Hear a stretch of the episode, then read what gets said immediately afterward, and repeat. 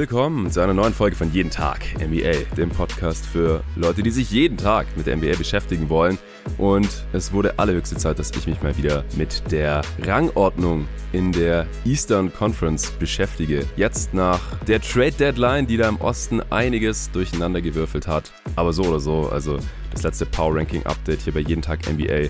Das war am 9. Januar gewesen, also jetzt schon über einen Monat her. Da kam einiges dazwischen. Nicht zuletzt meine Krankheit, die jetzt immer besser wird. Zum Glück. Gestern konnte ich dann leider noch nicht aufnehmen. Da war ich mal wieder irgendwie ein bisschen zu platt. Also ich sag's euch. Mit Covid ist echt nicht zu spaßen. Ich habe sowas noch nie erlebt, dass sich eine Krankheit so lange hinzieht. Man hat ständig das Gefühl, oh, heute geht es mir wieder besser, morgen bin ich bestimmt wieder fit und dann am nächsten Tag ist es wieder schlechter auf einmal. Deswegen die angekündigte Folge vom Freitag musste ich jetzt heute auf den Samstag verschieben, was zum Glück auch für den Sponsor in Ordnung war. Und ich hoffe auch für euch, Hörer.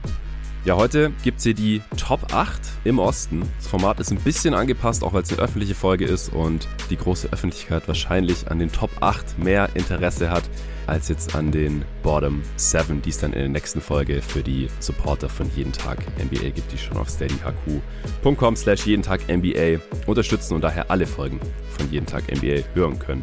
Heute also die besten 8 Teams im Osten, die Teams, von denen ich Stand heute erwarte, dass sie die Playoffs erreichen werden. Es ist nicht so ganz einfach, muss ich wirklich sagen. Ich bin jetzt im Endeffekt bei drei Tiers gelandet, die auch völlig anders aussehen als meine Tiers, die ich noch am 9. Januar hier hatte. Da haben die Trades einiges durcheinander gewürfelt, aber auch die Entwicklungen und Leistungen der letzten ja, fast fünf Wochen jetzt. Ich hatte auf jeden Fall einen Riesenspaß gestern und heute, als ich mich hier vorbereitet habe und mir die ganzen Teams nochmal angeschaut habe und überlegt habe, wie kann das jetzt hier zusammenpassen und wer ist hier am Ende dann besser als der andere. Ich werde auch heute ausnahmsweise kurz dazu sagen, wie ich die Playoff-Aussichten für die Teams jetzt nach der Trade-Deadline und kurz vor dem All-Star-Break 2022 so sehe. Normalerweise sind das hier reine Regular-Season Power-Rankings und etwaige Playoff-Ambitionen werden dann in separaten Formaten hier besprochen wie neulich für die Supporter die Contender-Check-Ins. Da würde ich jetzt im Nachhinein, glaube ich, auch ein bisschen was verändern. Aber wie gesagt,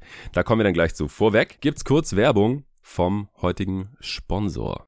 Ich freue mich total, dass mit HelloFresh jetzt wieder mal ein Sponsor am Start ist, dessen Produkte ich eh schon vorher benutzt hatte, als jemand, der Wert auf gute Ernährung legt, aber gleichzeitig wenig Zeit hat, damit ihr immer genug Pots auf euren Ohren habt, ist HelloFresh perfekt für mich. Meine Freundin ist auch großer Fan, hatte vor einer Weile schon damit angefangen, uns ständig diese praktischen Boxen zu bestellen. Anfang der Saison waren sie ja schon mal als Sponsor am Start und jetzt zur Trade Deadline nochmal. Du wählst dir da einfach deine Gerichte aus, bekommst die richtigen Mengen in der Box jede Woche bequem an die Tür. Natürlich samt Rezept und kannst dann alles frisch zubereiten, ohne irgendwie Zeit für Planen, Einkaufen und Abwiegen zu verschwenden. Und bisher war alles, was ich da bestellt habe, immer extrem lecker. Das kannst du entweder für viele Gerichte jede Woche machen oder mal zwischendrin einstreuen. Und falls du zum Beispiel mal länger nicht zu Hause bist, wie ich jetzt gerade auch wieder, dann kannst du das Ganze natürlich auch jederzeit pausieren. Über meinen Link und den Code HFNBA, also für HelloFresh NBA, HFNBA,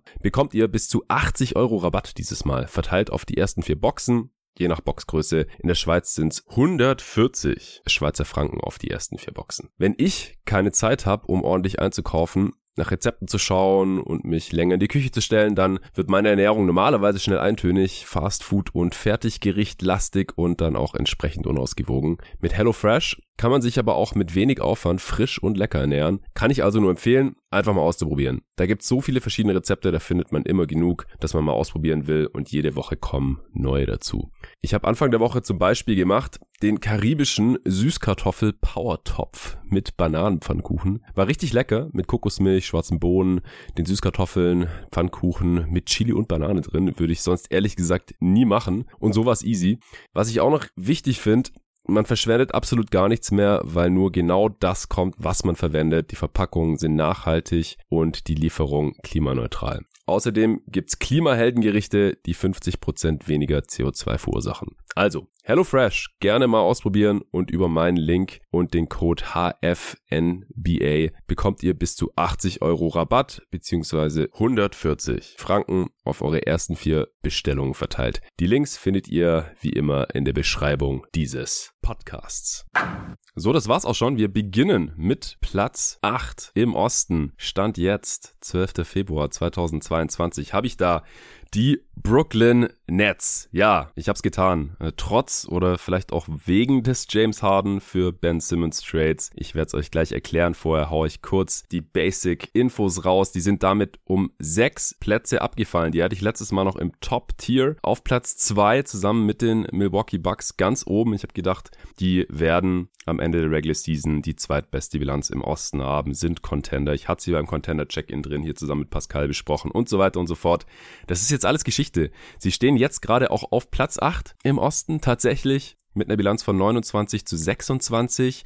Fünfmal gewonnen nur seit dem letzten Mal, 13 Mal verloren, zehnmal in Folge jetzt absoluter Absturz der Brooklyn Nets. Zum einen natürlich, weil sich Kevin Durant verletzt hat, zum anderen, weil Kyrie Irving nach wie vor nur die Auswärtsspiele machen kann, auch nur die, die nicht in New York oder Toronto stattfinden. Und dann zuletzt hatte Harden einerseits sichtlich keinen Bock mehr, andererseits war er angeschlagen, Zerrung in der Hand und dann wieder Hamstring-Probleme war anscheinend aber der andere, äh, nicht der, mit dem er schon Probleme hatte in den Playoffs und da stark angeschlagen war gegen die Bucks. Und jetzt ist er sowieso weg und Ben Simmons und Seth Curry und Andre Drummond sind dafür da.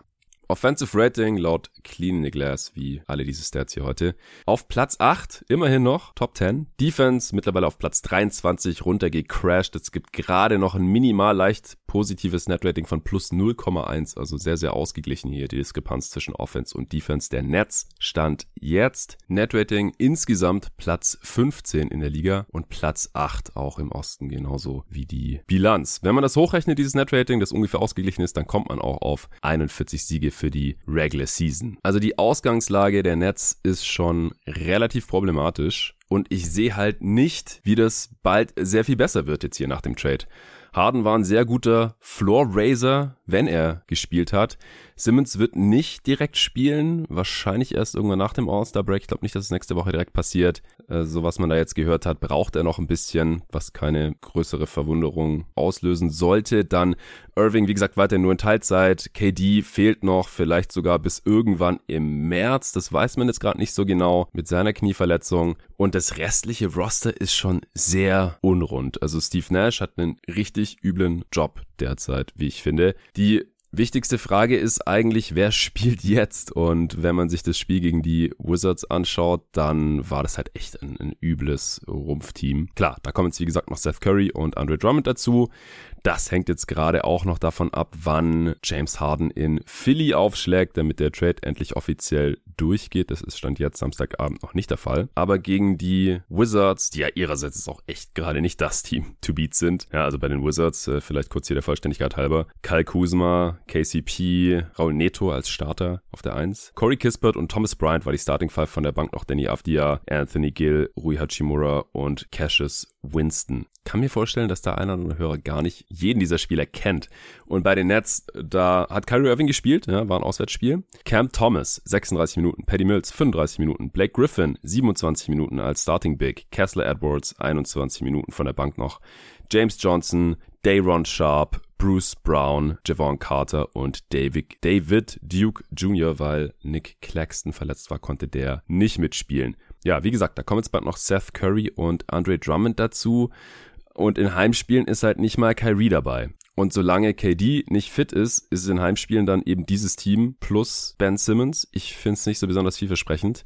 Und wenn alle mal fit sind, da ist dann halt auch die Frage, wie sieht die Starting Five aus? Das hatte ich ja auch schon im letzten Pod mit David und Arne angerissen. Das ist mir auch noch nicht so ganz klar. Ja, wie gesagt, Claxton sollte bald zurückkommen. Der Marcus Aldridge, ja, der offensiv beschlagenste Big von all diesen hier, der ein bisschen für Spacing sorgen könnte neben Ben Simmons. Weil das muss ich halt auch nochmal sagen. Ich habe dann nochmal drüber nachgedacht, was Arne gesagt hat, dass es ja schon erfolgreiche Teams gab, die mit zwei Non-Shooting gespielt haben. Ich gehe da nicht mit, ehrlich gesagt, weil Draymond Green ist halt immer noch ein sehr, sehr viel gefährlicherer und willigerer Shooter gewesen, als es Ben Simmons jemals war und meiner Meinung nach auch sein wird. Also ich habe jetzt auch auch schon wieder eine, eine Wette am Laufen mit äh, Robin Rolofs. Shoutout an dieser Stelle, der hier auch bei jeden Tag NBA mitwirkt. Äh, der sagt, dass Ben Simmons mindestens ein Dreier treffen wird in der restlichen Saison, was ja jetzt auch schon, also nee, mehr als ein Dreier ist die Wette. Genau, ich sag, er trifft nicht mehr als ein Dreier, weil einer ist keiner. Er hat schon mal einen Dreier getroffen in der NBA, kann mal wieder passieren, aber mehr als ein Dreier, ich, ich sehe es ehrlich gesagt nicht kommen. Wir haben um einen Döner gewettet. Und deswegen, bis auf weiteres, ist Ben Simmons ein Non-Shooter genauso wie Andre Drummond, Nick Claxton und Dayron Sharp. Und wenn du zwei Non-Shooter auf dem Feld hast, ja, in der Regular Season mag das noch funktionieren, gerade neben dem KD und Kyrie Irving,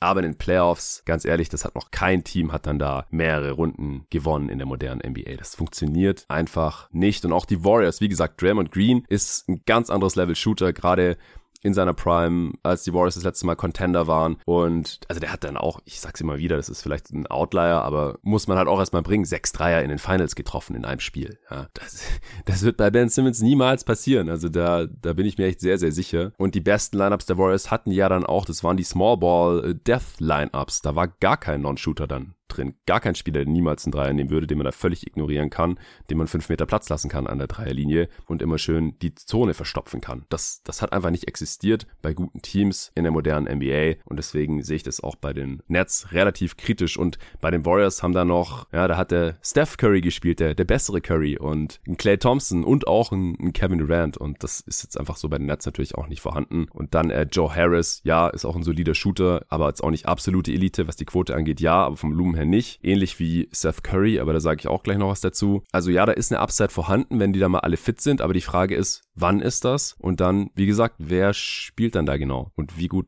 ist das Ganze überhaupt defensiv. Hängt wahrscheinlich vom Starting Big up. Mit Claxton halte ich es dann für gut. Mit Drummond auch okay. Mit Lamarcus Aldridge und Blake Griffin Katastrophe. Sharp ist ein Rookie. James Johnson, also das ist halt alles nicht das Gelbe vom Ei, denke ich. Man ist super dünn auf dem Wing. Man hat Simmons als Wing Defender. Man hat Kessler Edwards, der aber einen Two-Way-Deal hat, der kann in den Playoffs gar nicht spielen. Es sei denn, er wird noch konvertiert zu einem normalen NBA-Contract. Dann müssen sie aber wieder jemanden entlassen, was wiederum teuer ist für die Luxury-Tax, selbst bei einem Minimum-Deal. Und auch weil Edwards dann ja auch mehr verdient. Also sehe ich nicht kommen, ehrlich gesagt. Der fällt quasi auch raus für eine Playoff-Rotation. Bruce Brown, ja, auch ein wackeliger Shooter, klappt besser, wenn er der Einzige ist. Nicht noch mit einem Ben Simmons daneben.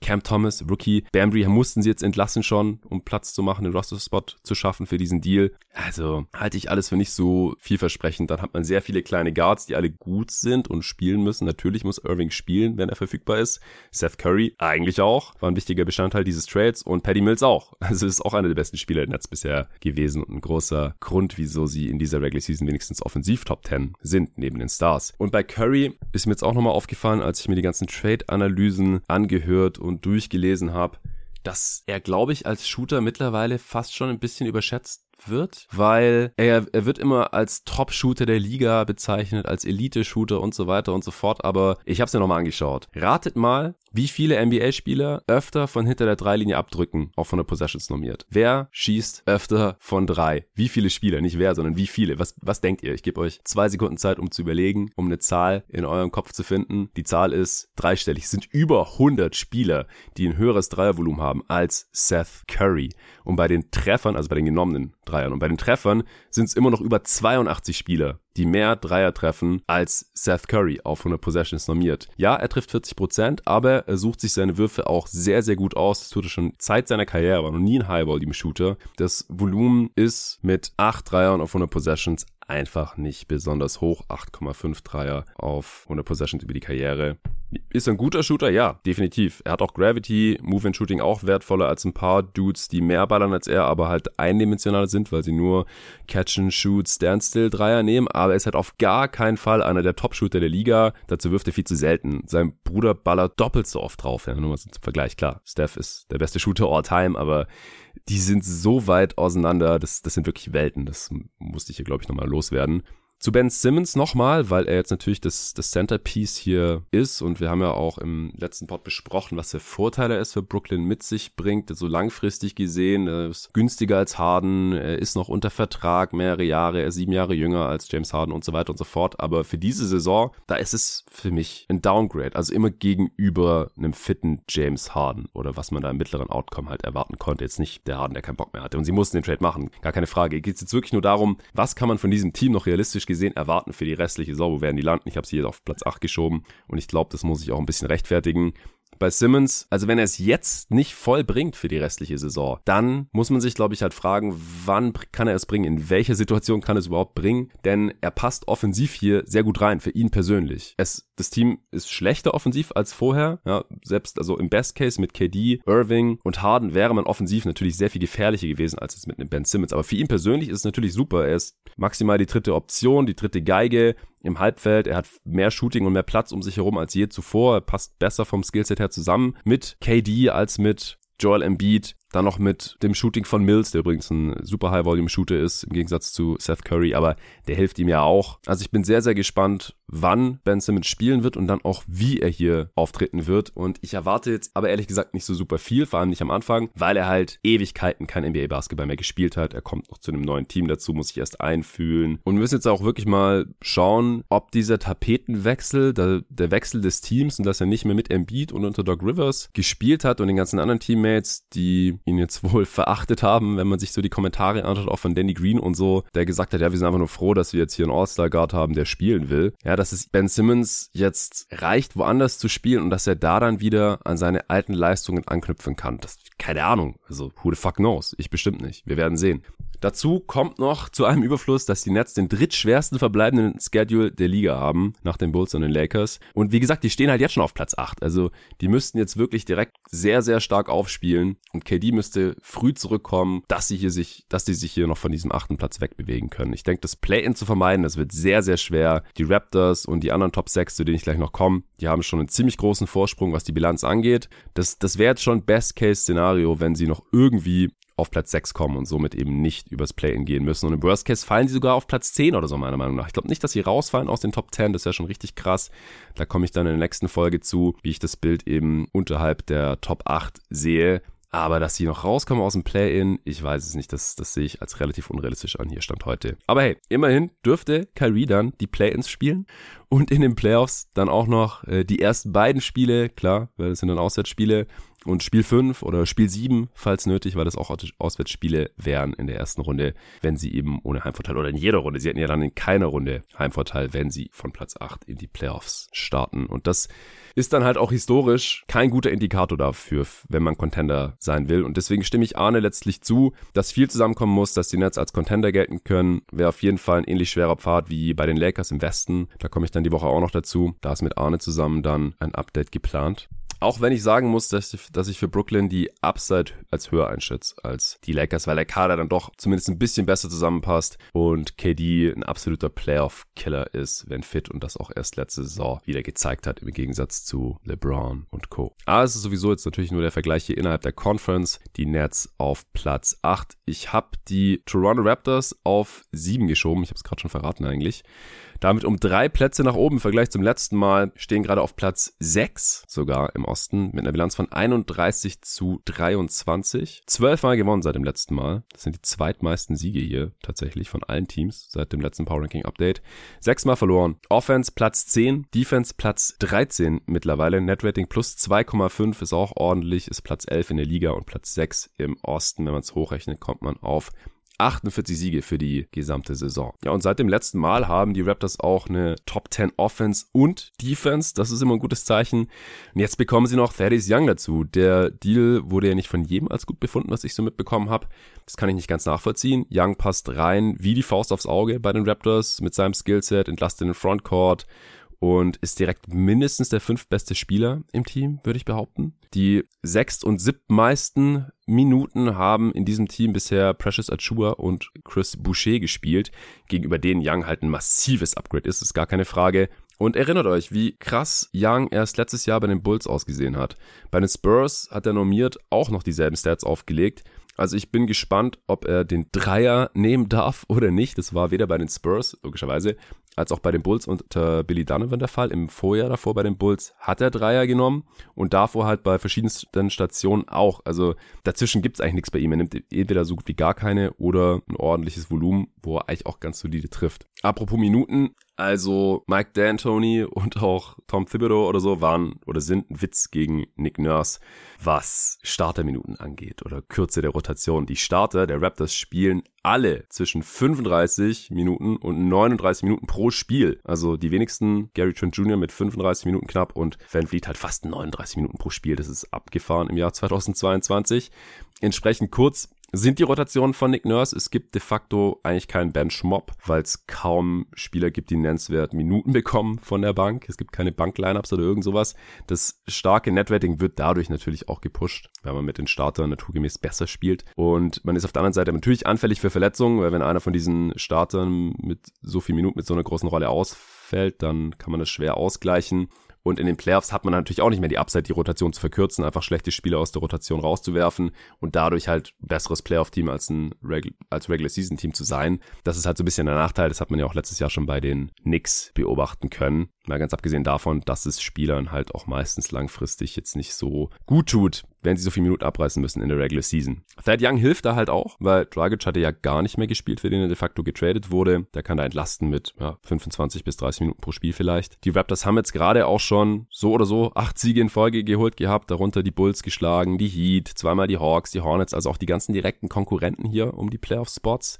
Der verbleibende Spielplan der Raptors ist auch eher leicht und deswegen habe ich sie hier auf Platz 7 stand jetzt und man könnte vielleicht sogar einen Case machen, sie in die Top 6 zu schieben. Aber die Top 6, ja, die sehe ich stand jetzt noch ein bisschen besser, noch ein bisschen tiefer vor allem auch. Weil wenn bei den Raptors dann doch mal einer von den Startern mal wieder ausfallen sollte, dann haben die direkt ein Problem. Weil da von der Bank, da kommt halt echt nicht mehr viel. Die beiden Backup-Bigs hatte ich genannt. Und dann die meisten Minuten von der Bank bekommt schon Svi Mikhailiuk, der seinen Dreier nicht trifft, Delano Benton, Second Round Pick, Rookie, solche Dudes. Kurz zu den Playoffs. Also ich glaube, in den Playoffs hätte ich überhaupt gar keinen Bock gegen die Raptors zu spielen, wenn ich eins der oberen Playoff-Teams wäre, da die offensiv ziemlich gut sind und defensiv auch stressig und unangenehm und lang und mobil und switchy. Die sind kein Contender, aber auch kein Pushover für die Heat zum Beispiel, falls die im 2-7 Matchup aufeinandertreffen oder so. Das halte ich wirklich für ein unangenehmes Matchup für Miami. Gegen die Bucks und Sixers fehlt den Raptors nach wie vor Size. Das löst ja auch Thaddeus Young nicht, der eher ein Smallball Big ist weil ja, gegen Janis und Embiid ist es dann halt relativ schwer zu verteidigen. Vor allem gegen Embiid, fürchte ich. Aber ich denke gegen die Heat und vor allem natürlich auch gegen Teams wie die Bulls, Cavs, Celtics wahrscheinlich auch, wären das auf jeden Fall spannende Serien. Kommen wir zu Platz 6 des heutigen Power Rankings. Da habe ich die Chicago Bulls, die sind damit um drei Spots abgerutscht. Da lief es auch nicht so in den letzten fünf Wochen. Stehen gerade eigentlich noch auf Platz 3, in der Conference, aber das ist alles so eng da beieinander. Das kann halt äh, übermorgen schon ganz anders aussehen. 35 Siege, 21 Niederlagen. Es gibt allein drei Teams gerade, die 35 Siege haben und nochmal eins, das 36 hat. Es gibt vier Teams, die zwischen 20 und 22 Niederlagen haben, also alles super knapp bei, beisammen und deswegen habe ich jetzt hier nicht so super viel auf die Bilanz gegeben, sondern, also hier im oberen Teil der Conference, sondern mir halt auch angeschaut, wo stehen die Teams an beiden Enden des Feldes, was halte ich davon für die restliche Saison, wer ist verletzt, wann kommen die zurück, wer spielt da und so weiter, wie immer. Bilanz seit dem letzten Mal, neunmal gewonnen, elfmal verloren, also negative Bilanz. Als einziges Team hier neben den Brooklyn Nets heute. Offense, Platz 3, Top 3 Offense der Liga. Defense, Platz 20, deswegen auch kein so berauschendes Netrating von plus 2,0, ist auch das zweitschlechteste von den Top 8. Netrating insgesamt nur Platz 13 der Liga und in der Conference Platz 7. Wenn man dieses Netrating hochrechnet auf alle 82 Spiele, dann kommt man auf 46 Siege. Ja, was ist passiert in Chicago? Warum läuft es nicht gut? Wieso hat man ein ne negatives Netrating seit dem letzten Mal? Obwohl man die viertbeste Offense hat auch seit dem letzten Mal. Also nach wie vor sehr gute Offense. Tja, wie geht es? Man hat die viertschlechteste Defense gleichzeitig weil äh, Lonzo und Lonzo Ball und Caruso dem Team einfach extrem fehlen. Ohne die Perimeter-Kettenhunde fällt die Defense zusammen wie ein Kartenhaus. Man ist kein Top-Team mehr in dieser Regular Season. Und die beiden, Caruso und Ball, fehlen halt auch noch bis irgendwann Mitte, Ende März. Das ist noch eine ganze Weile hin. Also so vier, fünf Wochen wahrscheinlich, vielleicht noch länger. Und Derek Jones Jr. übrigens auch, der sich während seiner Reha von der Knieverletzung auch noch einen Finger gebrochen hat. Das ist natürlich ganz, ganz übles Pech. Caruso, ihr erinnert euch, Ellbogenverletzung, nachdem er da von Grayson Allen aus der Luft gefischt wurde. Ich habe es damals mit Arne hier im Pod besprochen. Und Lonzo Ball, Meniskusschaden. Und dass die beide gleichzeitig fehlen, das äh, macht sich in der Defense halt brutal bemerkbar. Und an der Deadline konnte man jetzt auch nichts machen. Das Team ist, was es ist, aktuell ein One-Way-Team. Also kann man drehen und wenden, wie man möchte. Möchte. Zu allem Überfluss hat man den schwersten verbleibenden Spielplan der gesamten Liga für die restliche Saison. Der war in der ersten Saisonhalbzeit auch relativ easy, was den guten Saisonstart natürlich erleichtert hat. Und jetzt hat man halt den aller, aller schwersten von allen Teams. Das hilft natürlich überhaupt nicht. Der einzige Lichtblick ist, dass Patrick Williams diese Saison doch noch zurückkehren könnte. Hat man jetzt auch, ich glaube sogar am Donnerstag war das während der Deadline, verlauten lassen, womit man dann endlich wieder einen Starter, einen echten Starter auf der 4 hätte. Aber der hat dann halt auch Ewigkeiten nicht gespielt. Wer weiß, wie der überhaupt zurückkommt nach seiner Handgelenksverletzung. Zu den Playoffs, ja, sind sie dann hoffentlich wieder fit und auch defensiv, je nach Matchup, eine größere Herausforderung. Ich denke nach wie vor eher nicht, dass die großartig was in den Playoffs reißen können. Also je nachdem, sie können vielleicht eine Runde gewinnen, gerade wenn man vielleicht im 4-5-Matchup, wenn man sich in der Range halten kann, ich habe es jetzt wie gesagt auf 6 gepackt, gegen die Cavs ran muss oder man erwischt irgendwie die Nets, was aber halt unrealistisch ist, wenn man jetzt nicht gerade den Top 3 Seed hat und wenn die Nets dann nicht komplett sind, Irving noch nicht zu Hause spielen darf, KD vielleicht noch nicht fit ist oder sowas oder Simmons noch nicht integriert, ja, dann vielleicht irgendwie kann man eine Runde gewinnen, aber gegen alle anderen Teams sehe ich es Stand jetzt eigentlich nicht. Und für die Regular Season sieht es auch nicht so gut aus, wie gesagt, also gerade noch so irgendwie Platz 6, aber man könnte auf jeden Fall auch einen Case für die Raptors machen an der Stelle, denke ich. Da hängt es dann wirklich schon stark davon ab, wie lang kann DeRozan und Levine natürlich auch, wie lang können die das Team offensiv hier noch in der Top 3 halten und wann kommen Caruso und Ball zurück und können die Defense wieder so halbwegs retten. Auf Platz 5 habe ich die Cleveland Cavaliers. Immer noch derselbe Platz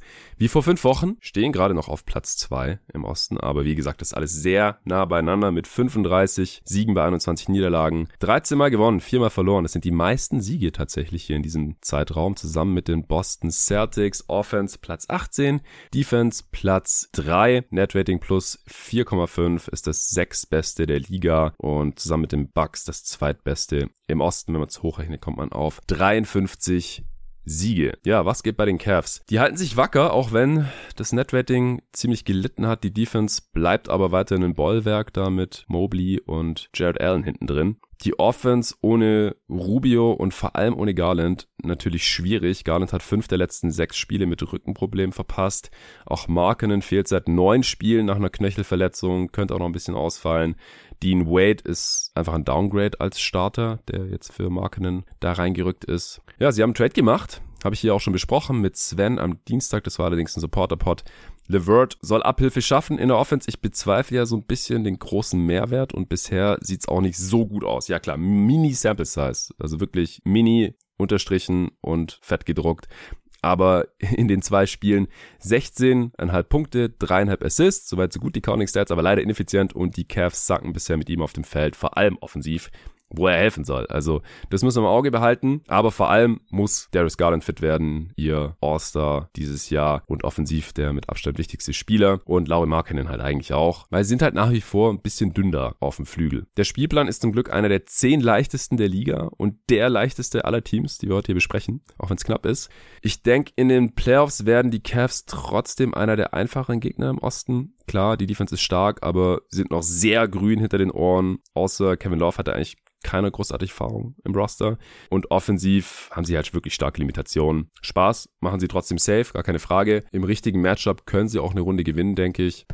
Und in der Regular Season, ja, ich habe es ja auch schon, wie gesagt, als ich den Levert Trade besprochen habe, da sehe ich jetzt nicht so diese riesige Upside. Homecourt ist in Gefahr, meiner Meinung nach, weil es aus meiner Sicht eben vier Teams gibt, von denen ich für die restliche Regular Season noch ein bisschen mehr erwarte. Auch wenn es knapp ist. Also ich habe die Cavs und die Boston Celtics hier im selben Tier. Die Celtics damit auf Platz 4, drei Plätze gestiegen seit dem letzten Mal, stehen gerade noch auf Platz 7 mit 32 zu 25, aber die kommen so ein bisschen angerauscht von unten. Wie gesagt, 13 Mal gewonnen, 4 Mal verloren, genauso wie die Cavs. Offense Platz 19, Defense Platz 2, auch das relativ vergleichbar mit den Cavaliers. Netrating auch fast identisch, 4,4. Das achtbeste der Liga, viertbeste im Osten. Wenn man es hochrechnet, kommt man auch auf 53 Siege. Wieso habe ich die Celtics jetzt vor die Cavs? Gepackt. Ich glaube ja, die Celtics sind nach wie vor besser als ihre Bilanz. Die underperformen ihr starkes Netrating immer noch, weil sie ein paar knappe Spiele verloren haben. David hat sich auch ultra aufgeregt, als er hier war vor zwei Wochen. Also nicht hier in Stuttgart, sondern bei mir in Berlin damals. Ihr habt es gehört im Pod. Äh, die hatten immer wieder diese üblen, üblen Stretches von der Dreierlinie. Die haben diese Saison schon viermal unter 20 Prozent ihrer Dreier getroffen in einem Spiel. Nur Detroit hat sonst mehr als zweimal auch nur 20 Prozent. Und das ist halt fucking Detroit. Sonst kein Team der Liga. Äh, das hat John Schumann neulich mal geschrieben gehabt und hat ja auch das bestätigt, was man so von den Celtics mitbekommen hat. Ich habe mindestens zwei dieser vier Spiele auch gesehen, als sie kein Schirntor getroffen haben von Downtown. Eins davon auch mit David Live. Aber jetzt gerade haben sie schon sieben in Folge gewonnen. Die Starting Five ist defensiv einfach nur sick mit Smart, Brown, Tatum, Horford und Robert Williams. Dazu haben sie jetzt auch noch Derek White von der Bank, der gestern das Game gegen die Nuggets auch direkt geclosed hat, statt Horford, wie es David hier im Pod ja auch antizipiert hatte, dass es eine Möglichkeit ist. Haben wir jetzt schon gesehen. Die haben die beste Defense der Liga seit dem letzten Mal mit riesigem Abstand von vier Punkten vor den Heat. Und die Offense ist auch endlich überdurchschnittlich in diesem Zeitraum. Und ich glaube halt, dass das näher an dem Leistungsvermögen der Celtics dran ist als die vorigen paar Monate. Auch Tatum ist mittlerweile wieder in Normalform und ist ja traditionell auch ein Spieler, der in der zweiten Saisonhälfte besser ist als in der ersten Saisonhälfte, warum auch immer. Die müssen ihr Roster jetzt noch auffüllen. Die haben Sam Hauser schon zum Stammspieler konvertiert von seinem Two-Way-Deal. Auch das hatte David schon antizipiert hier. Außerdem haben sie Luke Cornett von den Main Celtics unter Vertrag genommen für die restliche Saison und für die restlichen drei Roster-Spots haben sie jetzt noch ein bisschen Zeit, die zu füllen. Eventuell gibt es ja noch interessante Buyouts hier im Februar. Wir werden sehen. Die Celtics waren eh schon auf dem Weg der Besserung. Dazu jetzt noch massives Upgrade zur Deadline, auch mit Daniel Theiss und einen ähnlich einfachen Spielplan wie die Cavs. Also das Play-In sollte vermeidbar sein und ich glaube auch, dass die Celtics mit dieser Defense und dann mit einem Tatum in besserer Form, auch Jalen Brown, Derek White sollte auch offensiv helfen, haben wir im Pod alles besprochen besprochen, sollten die auch ein ziemlich unangenehmer Playoff-Gegner sein, die je nach Matchup dann auf jeden Fall auch eine Runde gewinnen können und perspektivisch wahrscheinlich sogar noch mehr. Deswegen heute hier schon auf Platz 4 beim jeden Tag NBA Power Ranking Update. Kommen wir zur Top 3 und hier fängt auch ein neues Tier an. Das ist mein Contender Tier. Wie gesagt, dieses Power Ranking, das ist immer nur auf die Regular Season gemünzt. Das sind also nicht nur Championship Contender, sondern auch die drei Teams, von denen ich die besten Regular Season Bilanzen erwarte hier am Ende der Saison. Und auf Platz 3, da habe ich die Philadelphia 76ers. Die haben drei Plätze gut gemacht seit dem letzten Mal. Stehen auf Platz 5 5 jetzt gerade noch im Osten. 33 Siege, 22 Niederlagen, 11 Mal gewonnen, 6 Mal verloren seit dem letzten Mal. Offense Platz 13, Defense Platz 8. Netrating plus 3,0. Das fällt noch ein bisschen ab im Vergleich zu den Bucks, Heat, aber auch zu den Celtics und Cavs. Aber ich denke, das wird noch kommen.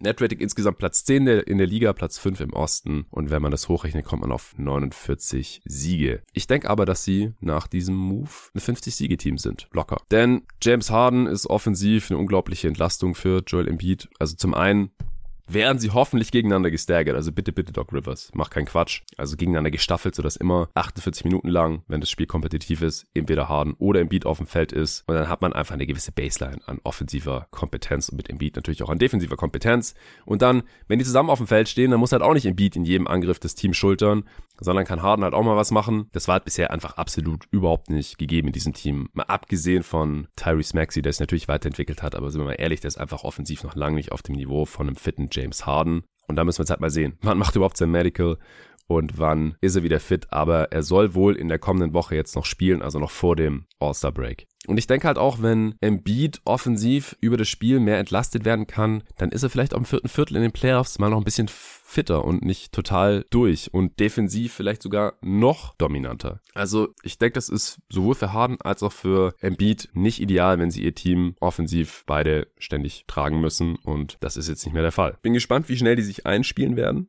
Auch beim Fit zwischen Harden und Embiid habe ich ja einige Fragezeichen schon im letzten Pod angesprochen. Wie viel wird Embiid Pick and Roll spielen mit James Harden? Wie viel wird er da zum Korb abrollen, anstatt zu poppen, was er bisher in der Regel öfter macht, wenn er mal Pick and Roll spielt?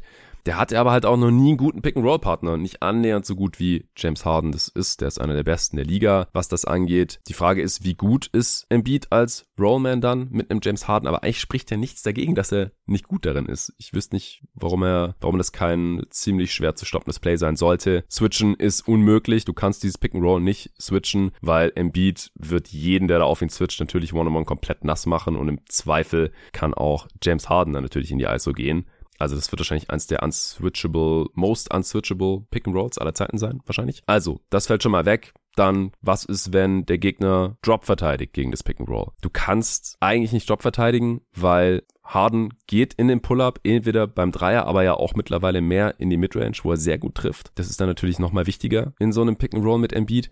Aber auch Embiid ist halt einer der Bigs, die einen Drop-Scheme total kaputt machen können, indem er einfach poppt, anstatt zu rollen und dann den Jumper nimmt, der dann relativ frei ist. Den trifft er mittlerweile einfach viel zu gut aus der Midrange, aber auch von drei. Dann, was, wenn der Big auf das Level vom Scream hochkommt, also hatched oder trapped? Tja, dann kann Embiid einfach slippen zum Ring und hat wahrscheinlich die freisten Würfe ever. Oder er kann halt aus dem Short Roll was machen, wenn dann da ein Defender rüberkommt, kann einen freien Schützen finden mittlerweile oder, oder kann dann halt in sein ganz normales Mid-Post, Mid-Range-Game gehen und dann, wer auch immer da ist, den einfach kaputt machen. Also da bin ich wirklich sehr, sehr gespannt drauf ab nächster Woche, was Harden und Embiid da im Pick and Roll machen können. Dann weiteres Fragezeichen ist natürlich, was macht Harden Off-Ball? Ja, steht dann nur irgendwo rum, wenn Embiid irgendwelche Mismatches zerstört ist, ich halte es für besser als das, was Simmons Offball machen konnte. Aber auch da wäre es natürlich schön, wenn er sich ein bisschen bewegen könnte und irgendwie ein Threat ist und verteidigt werden muss. Dann wie gut passt Maxi da offensiv noch rein, wenn der dann da relativ viel zugucken muss Offball? Vielleicht wird er dann auch einigermaßen gegen James Harden gestaggert, kann ich mir vorstellen. Dann, wer ist der fünfte Starter? Danny Green passt offensiv natürlich deutlich besser rein mit seinem Dreier, aber ist mittlerweile auch ein viel schlechterer Defender als Matisse Thibault, der wahrscheinlich nötig ist, wenn James Harden viel spielt dass der dann äh, da defensiv viel hilft. Natürlich den besten gegnerischen Außenspieler verteidigt. Tobias Harris könnte davon profitieren, dass jetzt der beste gegnerische Perimeter Defender immer James Harden nehmen muss, dass dann halt nur noch der zweitbeste für Tobias Harris übrig ist. Und ja, er ist überbezahlt, aber er ist auf jeden Fall gut genug, schlechtere Defender zu abusen. Kann mir auch vorstellen, dass er mehr Freiwürfe bekommt, dass seine Dreierquote ganz gut tut. Dann defensiv ist auch interessant, weil Harden ja die letzten Jahre immer in einem Switching-Scheme gespielt hat. Und du willst natürlich Embiid eigentlich nicht switchen, weil dann wird er ständig irgendwo rausgeswitcht an, an die Dreierlinie und, und kann den Ring halt nicht mehr beschützen, die Zone nicht mehr dicht machen. Und da ist dann halt das restliche defensive Personal des Sixers nicht gut genug, um das irgendwie aufzufangen. Deswegen ist Switch All Defense wahrscheinlich keine Option. Auch da wird Doc Rivers gefragt sein. Aber ich kann mir halt vorstellen, dass sie eins bis vier alles switchen. Wenn dann aber die Gegner James Harden mit Embiid im Pick and Roll attackieren, dann müssen sie sich ja trotzdem was einfallen lassen, weil Harden halt normalerweise über keinen Screen drüber kommt. Also das wird auch interessant zu sehen sein, aber ich glaube einfach, dass eine Defense mit Joel Embiid grundsätzlich gut genug sein wird. Also die sind ja auch wieder eine Top 10 Defense und wenn er dann sogar noch ein paar mehr Körner für die Defense hat, weil er offensiv entlastet wird, dann äh, viel Spaß, Rest der Liga. Und Embiid, muss man ja auch nochmal erwähnen, der hatte halt einen absoluten Monster Januar, ist jetzt auch alle spätestens jetzt wieder im MVP-Rennen angekommen, hat im Januar geschmeidige 34 Punkte, 11 Rebounds und 4 Assists im Schnitt aufgelegt. Ne, 5 Assists waren sogar. 34, 11, 5. Bei einem True Shooting von 64%, Offensivrating von 123 bei einer 42% Usage laut Basketball Reference. Krasser Typ und am beeindruckendsten von allen crazy Stats, die da so von Embiid kursiert sind in den letzten Wochen, fand ich, dass er im Januar in 450 Minuten Spielzeit 476 Punkte gemacht hat. Also deutlich, deutlich mehr Punkte als überhaupt Minuten auf dem Feld stand. What the fuck? Und das Krasse ist aber, die Offense der Sixers war trotzdem nur mittelmäßig jetzt in diesem Zeitraum. Und deswegen, ja, ich bin froh, dass er jetzt bei einem echten Contender spielt und offensiv halt nicht mehr alles allein machen muss. Die Defense sollte mit Joel Embiid in dieser Form und mit James Harden, selbst nur in der Form, in der er jetzt bei Brooklyn war im Schnitt diese Saison, sollte die locker Top 10 werden. Also ist er ja jetzt, wie gesagt, gerade noch nicht, sondern eher so im Mittelfeld. Und dann ist man defensiv Top 10 und offensiv auch. Und mit den beiden Dudes ist man ganz klar im Kreis der Contender angekommen. Auch wenn es, wie gesagt, genug Fragezeichen noch gibt, die ich gerne noch beantwortet sehen will, bevor die Playoffs losgehen, um dann da mich wirklich drauf festzulegen. Sie sind jetzt nicht der Favorit, aber es wird super spannend, denke ich. Im Osten sehe ich maximal die Bucks mit einem guten Matchup gegen einen Embiid in dieser Form, falls Brook Lopez halt fit wird. Ja, der hat den einigermaßen im Griff, weil er auch einen passenden Körper hat. Janis alleine kann es nicht tun, auch Ibaka nicht übrigens. Im Westen sind die Suns mit Aiton, glaube ich, die einzigen, die Embiid irgendwas Nennenswertes entgegenwerfen können. Gobert hat ja auch immer dominiert ich glaube aber nicht, dass die Jazz in die Finals kommen, sorry. Die Warriors sind viel zu klein. Und Aiton hat jetzt halt auch echt in dem Matchup neulich die Woche einen sehr soliden Job gegen Embiid gemacht und ihn zu vielen Jumpern gezwungen. Jetzt nicht, dass er ein mieses Game hatte, aber auf jeden Fall für seine Verhältnisse ein leicht unterdurchschnittliches, weil er einfach nicht so easy in die Zone gekommen ist und da dominieren konnte, weil Aiton einfach ein sehr, sehr starker Post-Defender ist. Haben wir letztes Jahr auch schon gegen Jokic gesehen. Suns haben ja auch gewonnen. Devin Booker gewinnt immer in Philly mit Holiday. Und Bridges haben die Bucks und Suns ja auch noch ganz gute Matchups gegen James Harden. Also ich glaube, das wäre super, super spannend. Aber ansonsten gibt es da jetzt nicht mehr so viele Teams, die ich klar über die Sixers packen würde, wenn es um Contender geht. Also wie gesagt, ich bin gespannt, wann Harden spielt und wie er dann spielt. Aber ich glaube und hoffe, dass wir das diese Woche noch sehen werden.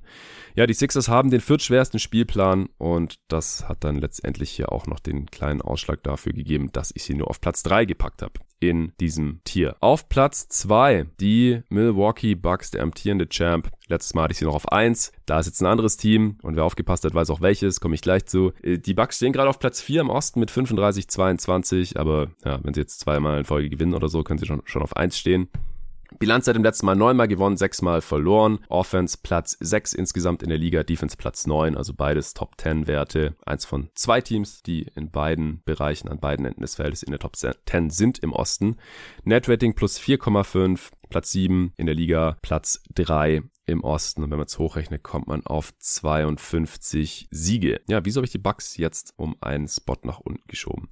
Mal abgesehen von Klatschen gegen die Nuggets und auch die Suns am Donnerstag, äh, lief's in letzter Zeit eigentlich ziemlich gut für Milwaukee. Janis ist ein motherfucking Monster. Ähnlich starker Januar wie Embiid und jetzt im Februar legt er bisher sogar noch einen drauf in fünf Spielen. 30, 11 und 8 im Schnitt bei 70% True Shooting, 146er Offensivrating bei 32% Usage Klar, fünf Spiele sind eine Mini-Sample-Size, aber das illustriert so ein bisschen seine Dominanz aktuell. Ich denke, das MVP-Rennen läuft aktuell stark auf Embiid und Janis hinaus, weil die offensiv alles zerstören und dazu noch am anderen Ende Defensive Player of the Year Impact liefern. Da können einfach alle anderen Kandidaten einpacken. Sorry. Ansonsten haben die Bucks ja jetzt zu Deadline auch noch was gegen ihr Size-Problem getan und sich Ibaka für Hood und Ojale geholt, die eh keine Rolle gespielt haben.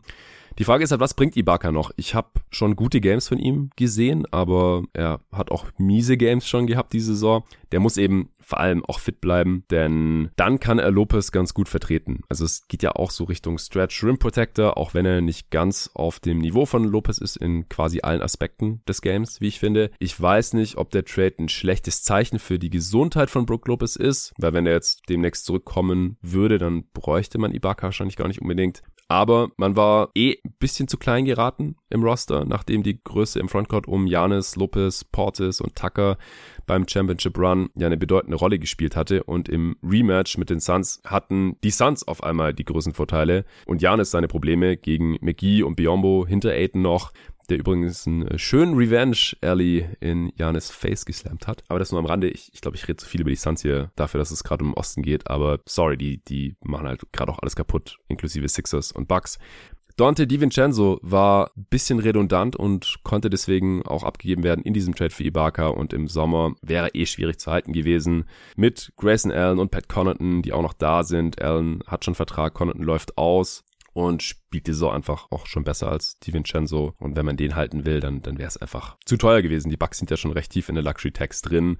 Und von DiVincenzo, Connaughton und Allen können halt auch nicht so viele gleichzeitig spielen, wenn Middleton und True Holiday beide fit sind. Dann kann halt auch nur noch einer von diesen drei Dudes starten. Den offenen Roster-Spot, der jetzt entstanden ist, kann man eventuell per Buyout füllen, am besten mit einem Wing wahrscheinlich, nachdem jetzt neben DiVincenzo ja auch noch äh, Hood und Ojale abgegeben hat oder vielleicht mit einem Guard als Versicherung für den doch jetzt schon recht alten George Hill, der jetzt auch schon länger ausfällt mit einer Nackenverletzung. Man hat den fünft schwersten verbleibenden Spielplan und das war letztendlich auch hier das Zünglein an der Waage, wieso ich die Bucks nicht auf Platz 1 belassen habe, sondern die Miami Heat dahin geschoben habe.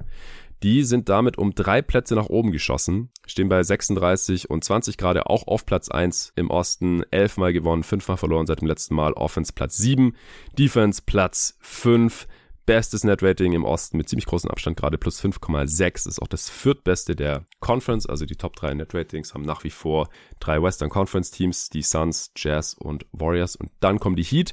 Aber es ist eben das Beste im Osten und wenn man das hochrechnet, kommt man auf 55 Siege für die gesamte Saison. Ja, die Heat haben keinen großen Move zur Deadline gemacht, im Gegensatz zu den anderen beiden Top 3 Teams und den meisten Teams, die ich jetzt heute besprochen habe. Von dem Casey Okpala Dump zu den Thunder mal abgesehen, ja, und mit dem Pick Amendment, das hatte ich am letzten Part ja auch noch erklärt, Aber die Heat sind halt gerade so das solideste Team der Conference, wie ich finde. Alle wichtigen Spieler haben schon viele Spiele verpasst und trotzdem stehen sie auf Platz 1. Auch Lowry hat zuletzt neun Spiele aus persönlichen Gründen verpasst. Da weiß man nicht so genau, was passiert ist. Geht uns ja eigentlich auch nichts an. Sport gesagt, das ist bigger than Basketball und wir geben ihm die Zeit und dann kommt er wieder. Und jetzt kam er auch wieder. Die Heat hatten die letzten drei dieser neun verpassten Spiele von Lowry auch dann verloren. Aber seit er zurück ist, haben sie schon wieder vier in Folge gewonnen. Aktuell fehlt jetzt dafür gerade Tyler Hero, kommt vielleicht im nächsten Spiel zurück. Davor haben natürlich auch Butler und auch Bam Adebayo eine halbe Ewigkeit gefehlt. Und ja, die Heat, die haben, die sind einfach tief genug jetzt gerade auch für diese Regular Season, dass die das sehr gut kompensieren konnten.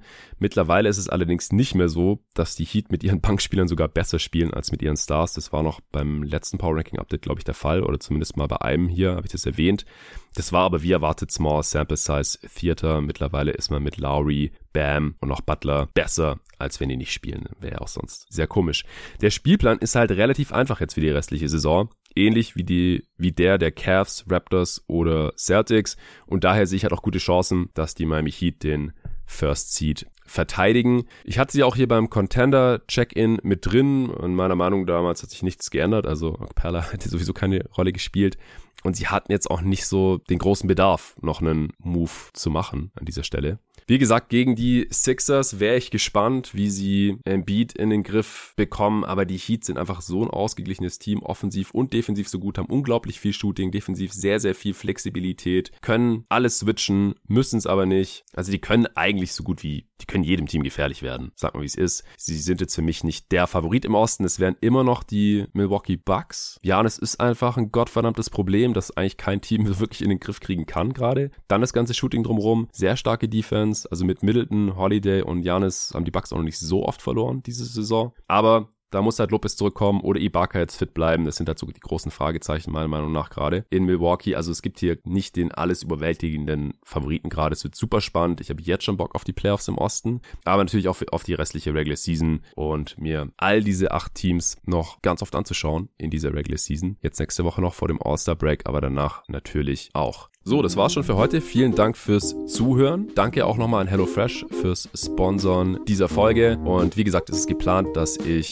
den Rest der Eastern Conference in der kommenden Folge mache und in der darauffolgenden dann die Top 8 im Westen mit dem Arne zusammen und dann den Rest des Westens auch noch vor dem All-Star Break. Und dann ist vor dem Break auch noch mal wieder eine Answering Machine geplant. Zusammen mit dem Nikolas Gorni. Da haben sich ein paar Fragen angestaut, die ich gerne mit ihm abarbeiten würde. Und dann mache ich vielleicht auch noch was was zum All-Star-Weekend vorher, so als Preview. Muss ich mal schauen, ob ich das auch noch unterbekomme. Nicht alle Pods werden öffentlich sein. Deswegen, wenn ihr alle Pods hören wollt, dann könnt ihr gerne supporten auf steadyhq.com slash jeden Tag NBA und alle Folgen hören. Und habt noch einige andere Vorteile. Ihr könnt zum Beispiel in den jeden Tag NBA Supporter Discord kommen. Da sind jetzt auch die Tage nochmal einige dazugekommen. Die Supporter, die schon am Start sind, haben mir geschrieben, hey, wo finde ich den Link? Also nochmal hier. Ihr schreibt mir einfach bei Steady, wenn ihr Supporter seid via Chat, via Direktnachricht und dann kriegt ihr den Link von mir sofort und könnt mit den ganzen anderen Nerds diskutieren, euch austauschen und so weiter. Also, danke euch und bis zum nächsten Mal.